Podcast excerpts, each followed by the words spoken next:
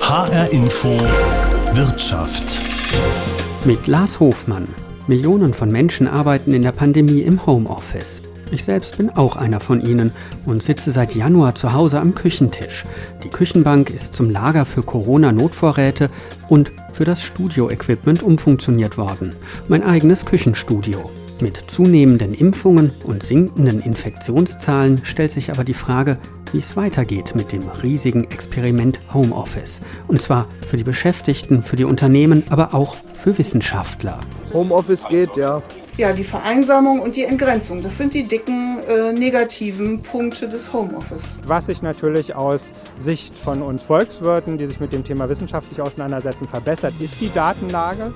Es war ein großes äh, Experiment, das auch noch anhält, weshalb wir abschließend noch keine Aussage darüber genau treffen können. Aber tatsächlich kommt die äh, Forschung zu diesem Thema hier gerade auch international sehr viel weiter. Nun arbeiten wir jetzt gerade an einer dauerhaften Regelung und dabei soll das mobile Arbeiten durchaus bis zu 70 Prozent der Arbeitszeit möglich sein. Im Homeoffice sind sie allein isoliert. Das macht die Sache nicht leichter. Da hört man schon, die Meinungen gehen auseinander. Verkäuferinnen, Erzieherinnen, Gesundheitspersonal, Feuerwehr, Polizei, viele können gar nicht im Homeoffice arbeiten. Aber grob geschätzt, die Hälfte aller Jobs lässt sich von zu Hause aus erledigen. Das dürften rund 20 Millionen sein. Und nach den aktuellsten Zahlen des Instituts für Arbeitsmarkt und Berufsforschung IAB waren es Ende April 75 Prozent, die entweder komplett oder zumindest teilweise von zu Hause aus gearbeitet haben. Bei diesen enormen Zahlen wollte ich wissen, ob das Arbeiten zu Hause das neue Normal wird oder ob dann nicht doch die meisten wieder, so wie vor Corona, zurück ins Büro gehen, wenn es denn geht. Die gesetzliche Pflicht zum Homeoffice, wo immer möglich, läuft im Moment nur noch bis Ende Juni. Und der Bundesverband der deutschen Industrie BDI fordert schon das Ende der Homeoffice-Pflicht. Der Verband würde also am liebsten zurück zum Stand vor der Krise. Viele Beschäftigte finden das Homeoffice praktisch, sehen aber natürlich auch Probleme. Genauso geht es vielen Unternehmen. Mir scheint es, sie schwanken noch, ob das Homeoffice eine sinnvolle Dauerlösung ist oder vielleicht doch nicht. In vielen Konzernen wird im Moment überlegt, wie es weitergehen soll. Beispiel aus dieser Woche die Deutsche Bank. Bei der Hauptversammlung griff der Chef Christian Sewing das Thema Homeoffice auf. Noch immer arbeitet ein großer Teil unserer Mitarbeiterinnen und Mitarbeiter von zu Hause aus. Nicht selten müssen sie gleichzeitig ihre Kinder betreuen. Wir freuen uns auf ihre Rückkehr in die Büros, werden aber gleichzeitig auch aus der Corona-Zeit lernen und künftig Zeit im Büro und mobiles Arbeiten flexibler kombinieren. Das entspricht dem Wunsch unserer Belegschaft und spart auf Dauer Kosten. Genaues steht aber noch nicht fest. Ob es am Ende vielleicht zwei oder drei Tage pro Woche werden, die Beschäftigte von zu Hause aus arbeiten können, wie genau das geregelt sein wird oder welche konkreten Tätigkeiten fürs Homeoffice in Zukunft in Frage kommen, das muss man sich bei der Deutschen Bank noch überlegen und dann mit dem Betriebsrat aushandeln und vereinbaren. Ähnlich sieht es im Moment bei vielen Unternehmen aus. Sie müssen sich erst einmal sortieren. Bei Opel in Rüsselsheim scheint es mir aber so, dass man da schon einen Schritt weiter ist. Schon im letzten Jahr, mitten in der Pandemie, hat der Konzernchef Carlos Tavares in Frankreich gesagt, ihm schwebe vor, dass alle Beschäftigten im Konzern, die keine Autos bauen, in Zukunft drei bis vier Tage pro Woche von zu Hause aus arbeiten sollen. Und im Moment laufen bei Opel in Rüsselsheim Verhandlungen mit dem Betriebsrat darüber, dass in der Entwicklung, dem Vertrieb oder der Verwaltung, also überall da, wo es möglich ist, dauerhaft, zumindest großteils im Homeoffice gearbeitet wird, sagt Opel-Personalchef Ralf Wangemann. Wir haben ja bereits zu Beginn der Pandemie mit dem Betriebsrat umfassende Vereinbarungen zum mobilen Arbeiten getroffen.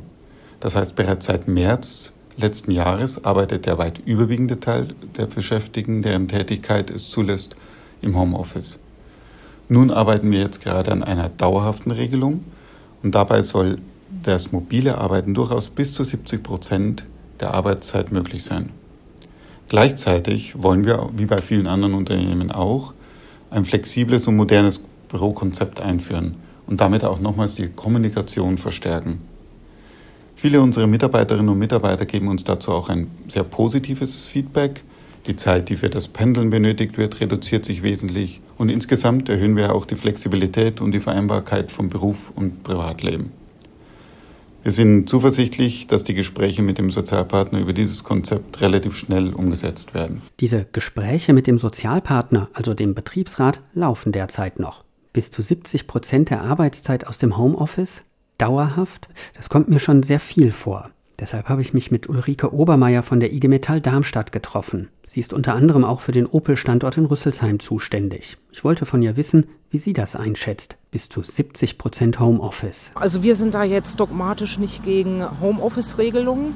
Aber 70 Prozent scheint mir doch ein wenig übertrieben zu sein. Also ich kann mir das nicht so richtig vorstellen, weil ich glaube, dass da ganz viele Faktoren nicht richtig zu Ende gedacht worden sind. Also wenn wir über Homeoffice reden, dann stellen wir einfach fest, dass jetzt nach der äh, Corona-Pandemie zwar viele Leute sagen, ja, wir finden das gut, auch von zu Hause arbeiten zu können, aber nicht rund um die Uhr. Weil das Problem ist einfach, dass wir ja nicht umsonst Betriebe haben, wo auch bei Arbeitsplätzen in der Verwaltung, in der Entwicklung und so weiter sagen wir mal, Arbeitsabläufe in dem Betrieb über Jahre entwickelt worden sind. Und man kann eben nicht alles vom Betrieb an den Heimarbeitsplatz verlegen. Das ist unsere Erfahrung, da viele Sachen dann doch nicht so funktionieren, wie immer behauptet wird. Das hören wir auch von den Beschäftigten. Und eine Lösung, wo Menschen auch zu Hause arbeiten können, da sind wir sehr dafür. Was wir aber glauben, ist eine grundsätzliche Regelung, die so eine große Anzahl von Beschäftigten ins Homeoffice schickt, das können wir uns äh, nicht vorstellen und glauben auch nicht, dass das zielführend ist. Immer wieder ist ja auch zu hören, dass längst nicht jeder und jede zu Hause Platz hat oder auch die nötige Ruhe hat, um hier zu arbeiten. Ich denke da zum Beispiel an unseren eigenen Küchentisch. Gefrühstückt wird hier schon lange nicht mehr. Und wenn wir mal mit unseren Kindern doch einen Pizzateig kneten oder einen Kuchenteig machen wollen, dann muss ich erstmal den Computer, das Mischpult und das Mikrofon zur Seite räumen. Quasi mein Büro und Studio erstmal verschwinden lassen. Den Punkt, den Sie eben angesprochen haben mit der räumlichen Situation, das ist auch nochmal ein ganz wichtiger Punkt. Wir haben festgestellt, dass wir jetzt äh, nach den ersten Monaten wahnsinnige Probleme haben, im Bereich auch der Skeletterkrankung. Das heißt, die Leute haben teilweise wirklich äh, massive Probleme mit dem Rücken, mit dem Nacken-Schulterbereich, weil eben die Ergonomie des Arbeitsplatzes äh, oft zu Hause nicht gegeben ist und man kann das eben nicht am Küchentisch machen. Warum äh, man hier bei Opel das in so einem großen Umfang machen will, verstehe ich nicht so ganz, weil wie gesagt, die Bereitschaft ist ja da. Äh, soweit ich weiß, ist da auch der Betriebsrat nicht grundsätzlich dagegen. Aber die wollen natürlich auch sicherstellen, dass die Kommunikationsabläufe nicht gestört werden. Und es bedarf eben auch einer sorgfältigen Analyse jeden Arbeitsplatzes, ob das wirklich funktioniert, dass man das eben alles von äh, zu Hause aus machen kann. Und äh, natürlich steckt da auch dahinter, das ist ja jetzt nicht nur hier bei Opel in Rüsselsheim so, dass viele auch äh, damit äh, kalkulieren, dass sie natürlich dadurch auch extreme Kosteneinsparungen haben, dass Flächen abgemietet werden können. Das ist auch nachvollziehbar, aber in dem großen Umfang scheint mir das wirklich unrealistisch zu sein. Sagt Ulrike Obermeier von der IG Metall. Bei dem Gespräch stehen wir hinter dem Adam Opel Haus in Rüsselsheim, der Firmenzentrale von Opel. Schräg gegenüber das Design- und Entwicklungszentrum. Zurzeit sind die Bürogebäude weitgehend verwaist weil die meisten im Homeoffice sitzen. Ulrike Obermeier betont dann nochmal, die Arbeitnehmervertreter würden sich nicht grundsätzlich gegen Homeoffice sperren. Es müsse nur so geregelt werden, dass eben alle, das Unternehmen und auch die Beschäftigten etwas davon haben. Sie befürchtet aber, dass Carlos Tavares, der Chef des Opel-Mutterkonzerns Stellantis, einfach Vorgaben macht, von denen er auch erwartet, dass sie umgesetzt werden. Ja, das ist so ein bisschen das Problem, weil wir haben hier natürlich in Deutschland eine andere Kultur äh, in der Mitbestimmung. Und das ist ja auch was, womit sich äh, auch die Kolleginnen und Kollegen vom Betriebsrat in Rüsselsheim auseinandersetzen müssen, weil die natürlich, und das ist ja auch ihr gutes Recht, auf die Einhaltung der Mitbestimmungsrechte drängen. Und da kann man eben nicht einfach mal solche massiven Umstrukturierungen auch in den Arbeitsabläufen mal eben von Frankreich aus anordnen. Das funktioniert so nicht und das werden wir auch nicht mitmachen. Sagt Ulrike Obermeier von der IG Metall Darmstadt. Bei Opel geht es zurzeit darum, wie viel Arbeit in Zukunft dauerhaft ins Homeoffice verlagert werden kann. Überlegungen, die in vielen Unternehmen im Moment durchgespielt werden. Andere dagegen wollen nach der Pandemie einen ganz anderen Weg gehen Zum Beispiel die Investmentbank Goldman Sachs mit weltweit knapp 40.000 Beschäftigten, wie der Chef David Solomon kürzlich bei einer Online-Konferenz gesagt hat. Kurzfristig musste auch bei uns ein Großteil der Leute von zu Hause aus arbeiten. Ich denke aber, für ein Geschäft wie unseres, mit einer innovativen Kultur, einer Kultur des Zusammenarbeitens und des gemeinsamen Lernens, funktioniert das nicht. And it's not a new normal. Das ist nicht das neue Normal. Das ist ein Irrweg, den wir so schnell wie möglich beenden werden. Ich möchte nicht, dass die jungen Leute, die in diesem Sommer bei uns anfangen, zu Hause sitzen. Wir versuchen alles, dass diese 2000 Menschen reinkommen können, direkten Kontakt haben, direkt ausgebildet werden. Das ist uns sehr wichtig. Am Ende des Tages bin ich davon überzeugt, dass in einem Geschäft wie unserem der persönliche Kontakt einfach wichtig ist very important to us. Homeoffice als Irrweg. Die Meinungen gehen wirklich weit auseinander. Die gewerkschaftsnahe Hans-Böckler-Stiftung hat während der Pandemie regelmäßig untersucht, wie viele Menschen im Homeoffice arbeiten und vor allem, wie sie das empfinden. Unter anderem hat Dr. Elke Ahlers an diesen Studien mitgearbeitet. Sie leitet das Referat Qualität der Arbeit.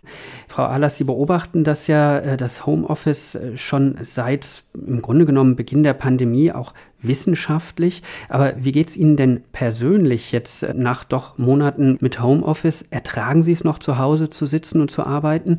Oder hat das für Sie umgekehrt sogar auch Vorteile? Ja, das ist tatsächlich eine sehr interessante Frage. Also ich arbeite tatsächlich jetzt, äh, glaube ich, seit vier, fünf, sechs Monaten durchgehend im Homeoffice.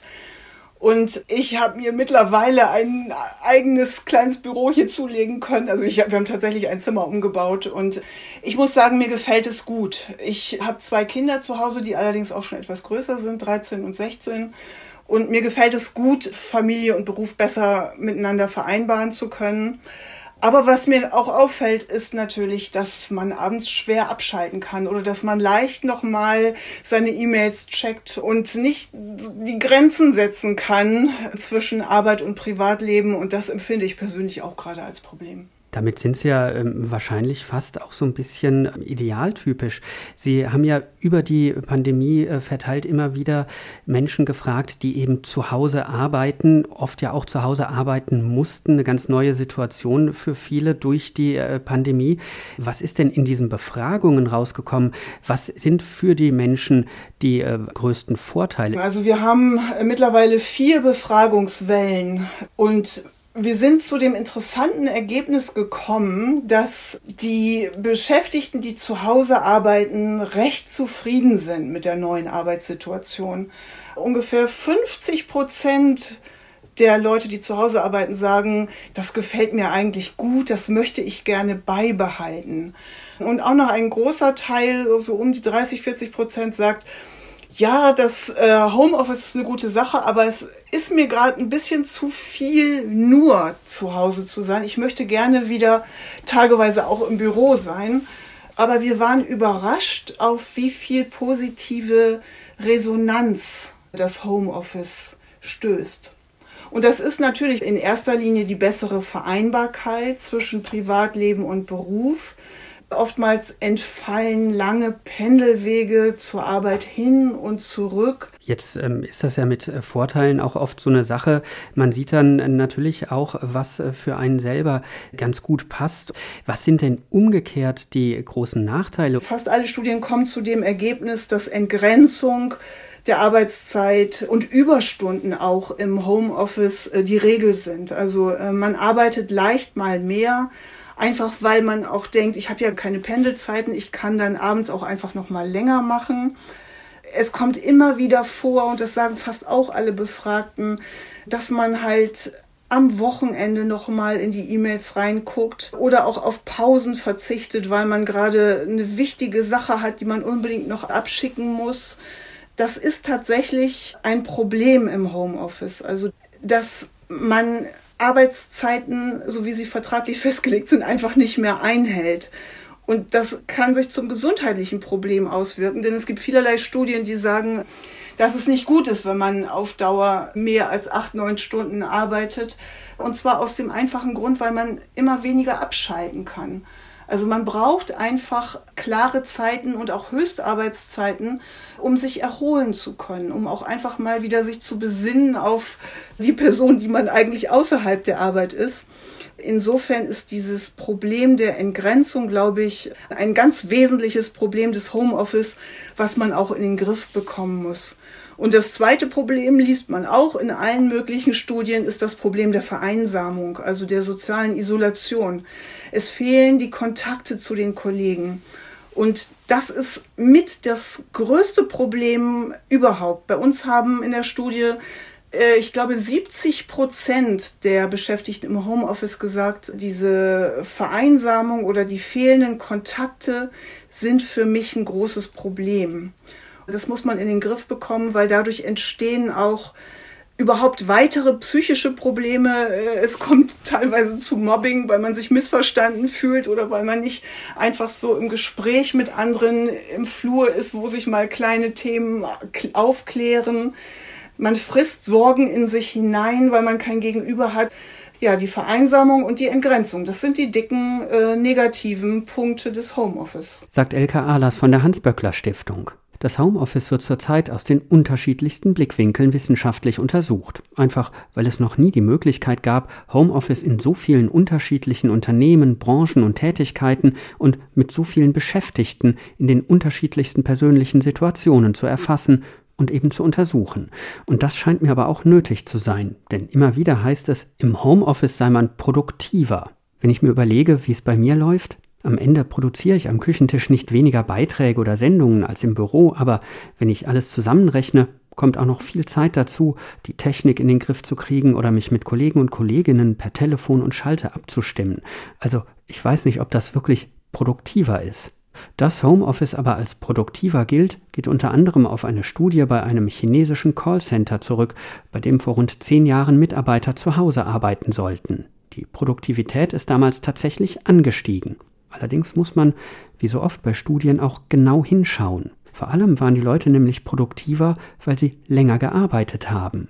Ich habe mich deshalb mit jemandem verabredet, der sich mit dieser Studie und auch mit Produktivität im Homeoffice befasst hat, nämlich mit Marc Schattenberg. Er arbeitet bei DB Research, einer Tochter der Deutschen Bank, die ganz unterschiedliche Studien und Untersuchungen macht. Marc Schattenberg hat sich mit allen möglichen Untersuchungen, Befragungen und Statistiken rund ums Homeoffice befasst und er hat jetzt in der Pandemie selbst eine Studie verfasst mit dem Titel Homeoffice, gekommen, um zu bleiben. Ich wollte von ihm wissen, wie es denn mit der Produktivität im Homeoffice aussieht, ob wirklich produktiver gearbeitet wird, also vereinfacht gesagt, ob pro Stunde mehr geschafft wird. Ja, das ist eigentlich der interessante Aspekt daran durch das wahrgenommen bessere Arbeitsumfeld für sicherlich auch die bessere Vereinbarkeit gegebenenfalls von äh, Beruf und Familie oder generell die räumliche und zeitliche Arbeitsflexibilität steigt bei vielen Mitarbeitern im Homeoffice. Grundsätzlich erstmal die Zufriedenheit mit ihren Arbeitsabläufen und sie haben dann auch das Gefühl, besser zu arbeiten, ihre Aufgaben zu schaffen.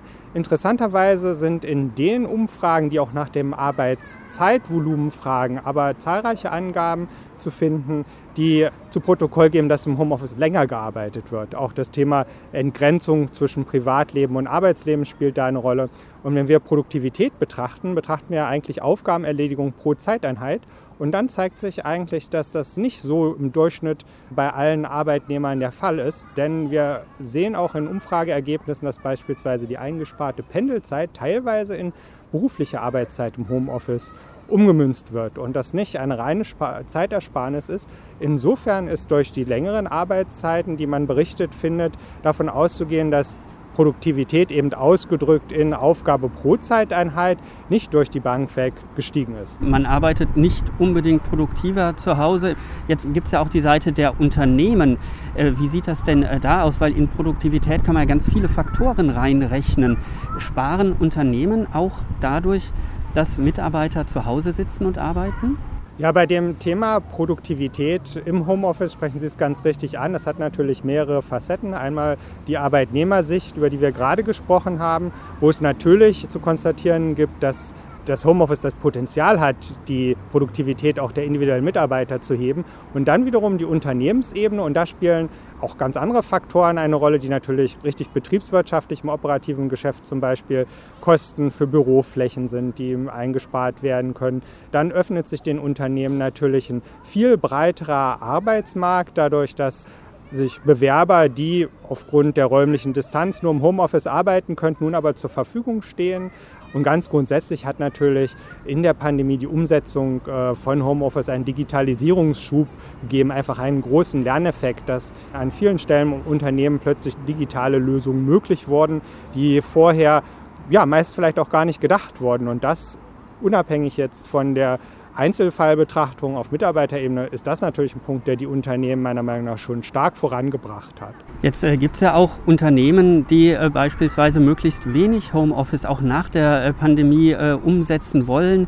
Beispielsweise Goldman Sachs äh, Chef Solomon hat das angekündigt, möglichst viele Leute sollen im Büro arbeiten. Er sagt, das hängt auch damit zusammen, dass in diesem Bereich, den er da vertritt bei Goldman Sachs, vieles durch Kommunikation, durch direkten Austausch äh, geht aber auch neue Mitarbeiter ständig reinkommen, ähm, die man natürlich auch an die Aufgaben ranführen muss. Äh, man muss Projekte gemeinsam entwickeln.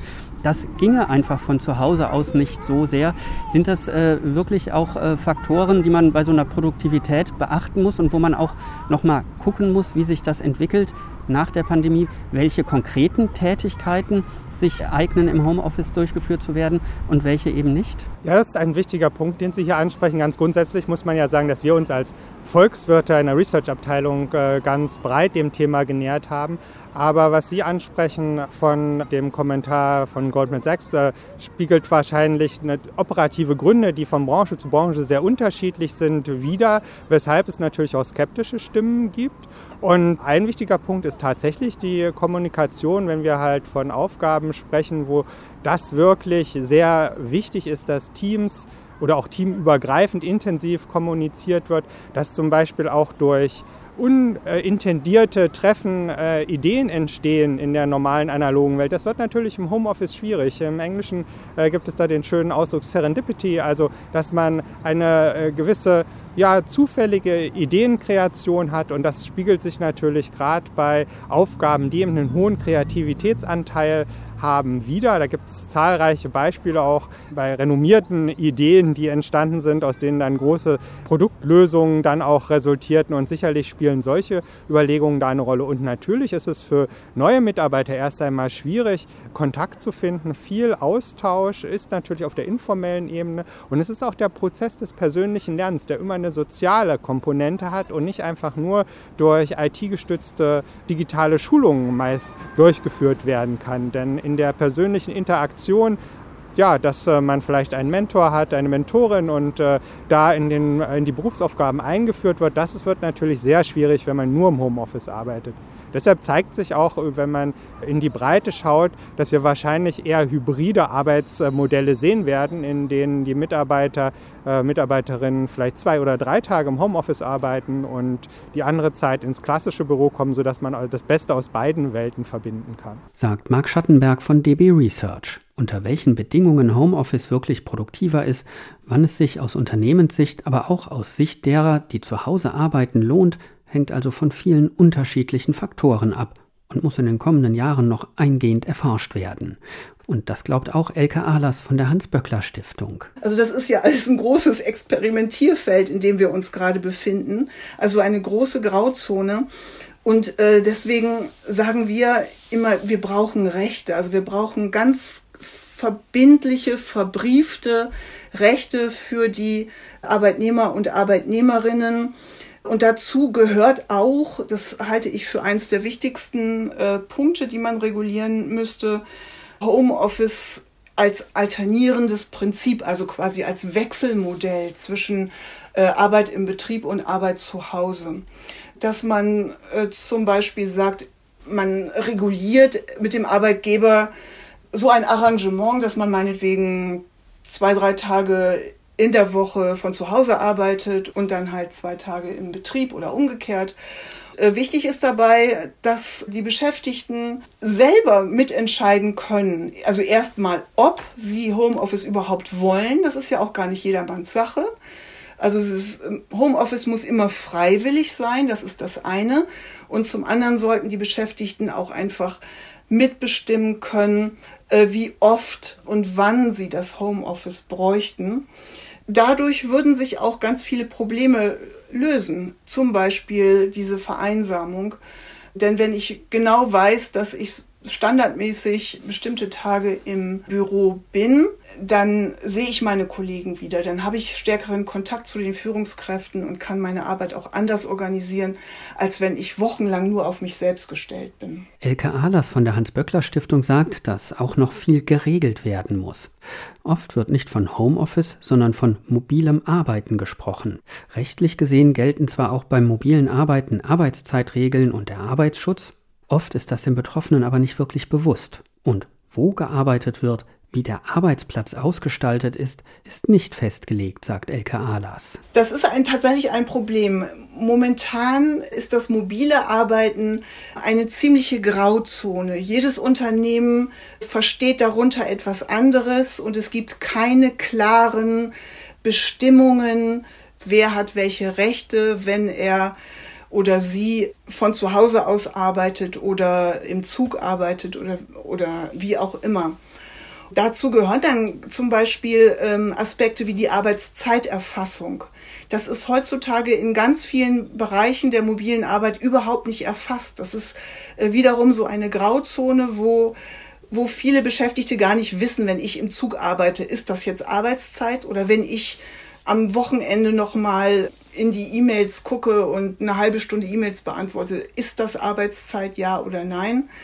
Und deswegen fordern wir, dass man ganz klare Regulierung für die Arbeitszeit bräuchte und eine ganz klare Arbeitszeiterfassung und äh, wo auch alle Überstunden quasi erfasst werden und wo dann auch klar ist, dass man seine wöchentliche Arbeitszeit erreicht hat oder auch seine tägliche Höchstarbeitszeit erreicht hat. Von daher ist, sind Regelungen in Bezug auf Arbeitszeit zum Beispiel äh, von, von ganz großer Bedeutung. Jetzt nach den Erfahrungen der Pandemie. Sie ähm, haben jetzt auch noch beschrieben, wo es auch noch hakt, bei Regelungen beispielsweise.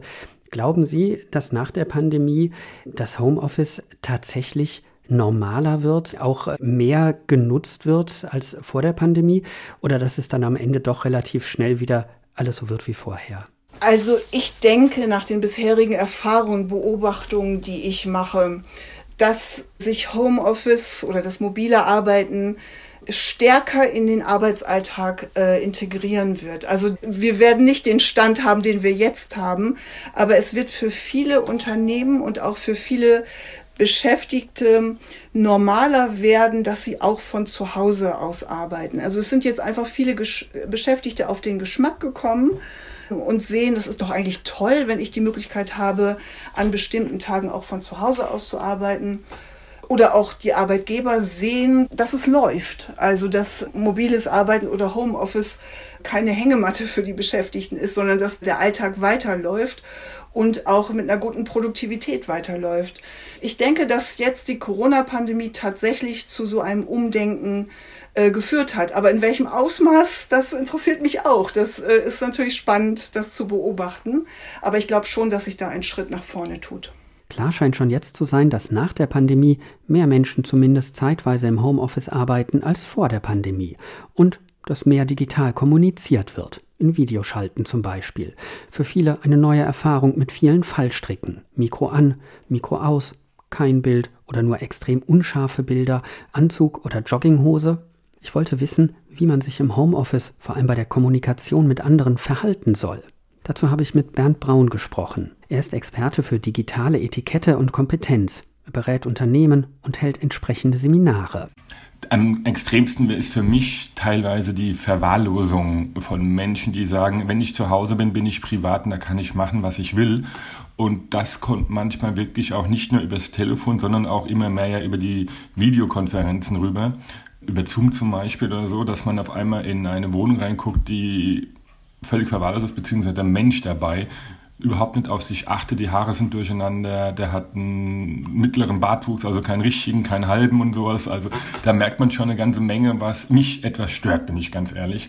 Und das finde ich ist eben gerade das Verkehrte. Das ist schon der erste große Fallstrick, dass man sich nicht mehr so verhält, als sei man auf der Arbeit, sondern im Grunde genommen so verhält, als sei man privat und trotzdem arbeitet. Dass man das hier nicht mehr trennt. Genau, man trennt es einfach nicht mehr, weil man ja eigentlich aus dem Schlafzimmer quasi direkt ins Büro geht. Und man geht keinen Umweg mehr über das Badezimmer oder sowas, sondern sagt, oh, ich habe um 7 Uhr den ersten Call, wie man ja im Neudeutsch jetzt sagt.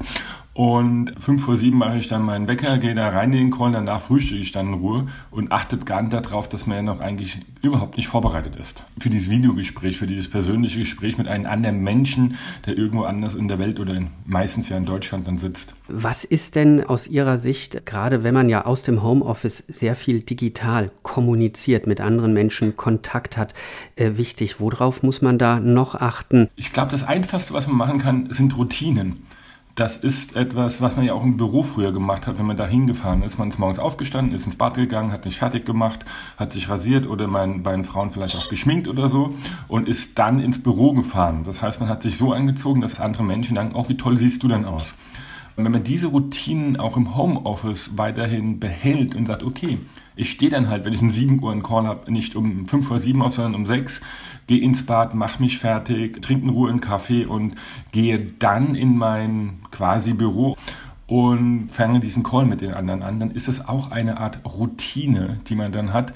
Und die sollte man sich im Homeoffice genauso angewöhnen, wie man sie früher ja auch im Büro gehabt hat. Haben Sie in dieser Pandemiezeit ähm, festgestellt, gibt es Gruppen, die sich äh, vielleicht im digitalen Umgang miteinander schwerer tun als andere? Ich habe das festgestellt, dass es Menschen gibt, die es viel, viel schwerer haben, digital eine Beziehung aufzubauen. Und das geht wirklich über alle Altersgruppierungen, über alle Gender Ländergruppierungen, die es äh, gibt. Da ist völlig egal, ob man viel Geld, wenig Geld hat oder so oder verdient. Das ist überall das Gleiche. Da sind Menschen, die haben ein Problem damit, in dieses kleinen schwarzen Punkt, die Kamera hineinzugucken und dann noch zu lächeln dabei. Ähm, das ist übergreifend überall bemerke ich das sehr stark, immer mehr sogar, weil die Menschen, obwohl sie sich daran gewöhnt haben, denen fehlt diese Persönlichkeit, diese, dieser Austausch Aug in Aug, weil das nicht mehr da ist. Wer ist denn da in der Pflicht? Das ist ja für viele eine Situation, die plötzlich gekommen ist, die aufgezwungen worden ist. Aber man kann ja auch davon ausgehen, dass in Zukunft deutlich mehr Menschen im Homeoffice arbeiten, das heißt auch digital kommunizieren und arbeiten. Wer ist da in der Pflicht, dass man sich eben vernünftig äh, verhält. Ist das jeder Einzelne? Ist das der Arbeitgeber, also das Unternehmen, das äh, vielleicht auch darauf achtet, vielleicht auch schult, Leitlinien rausgibt? Das ist schwierig, weil der Arbeitgeber darf ja in meiner privaten Wohnung keine Leitlinien reinsetzen. Da bin ich zu Hause, da arbeite ich.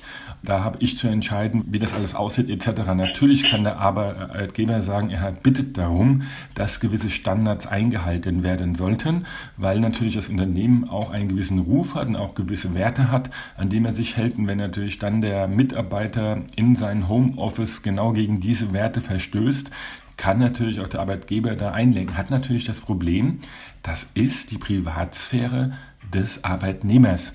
Und da ist es extrem schwierig, da irgendwie hineinzugehen und sagen, da müssen, das müssen sie aber wegnehmen und das müssen sie wegnehmen, weil das ist ja seine Privatsphäre und nicht die des Arbeitgebers. Und er hat das ja auch nicht ihm zur Verfügung gestellt, außer jetzt dem PC. Die ganze andere private Wohnung gehört den Arbeitnehmer.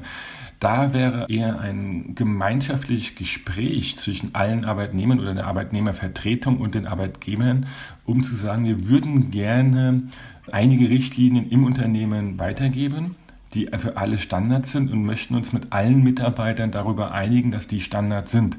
Das wäre eine Möglichkeit dann. Sagt Bernd Braun. Es müssen also noch immer alle viel lernen über das Homeoffice. Auch wenn ich selbst nach Monaten im Homeoffice das Gefühl habe, schon immer hier am Küchentisch zu sitzen, sind wir eigentlich doch erst am Anfang, glaube ich. Das Homeoffice werden wir nicht mehr los und ich bin zu der Überzeugung gekommen, dass das auch genau richtig ist wenn alle bereit sind, Homeoffice gut zu organisieren und zu regeln. Und das ist mir auch klar geworden, dürfte nicht unbedingt leicht werden. Denn Beschäftigte und Unternehmen dürften am Ende oft ganz unterschiedliche Vorstellungen, Wünsche und Bedürfnisse haben. Aber ich glaube, es kann sich durchaus lohnen, das in Einklang zu bringen. Das war es schon wieder in der Sendung H-Info Wirtschaft. Mein Name ist Lars Hofmann.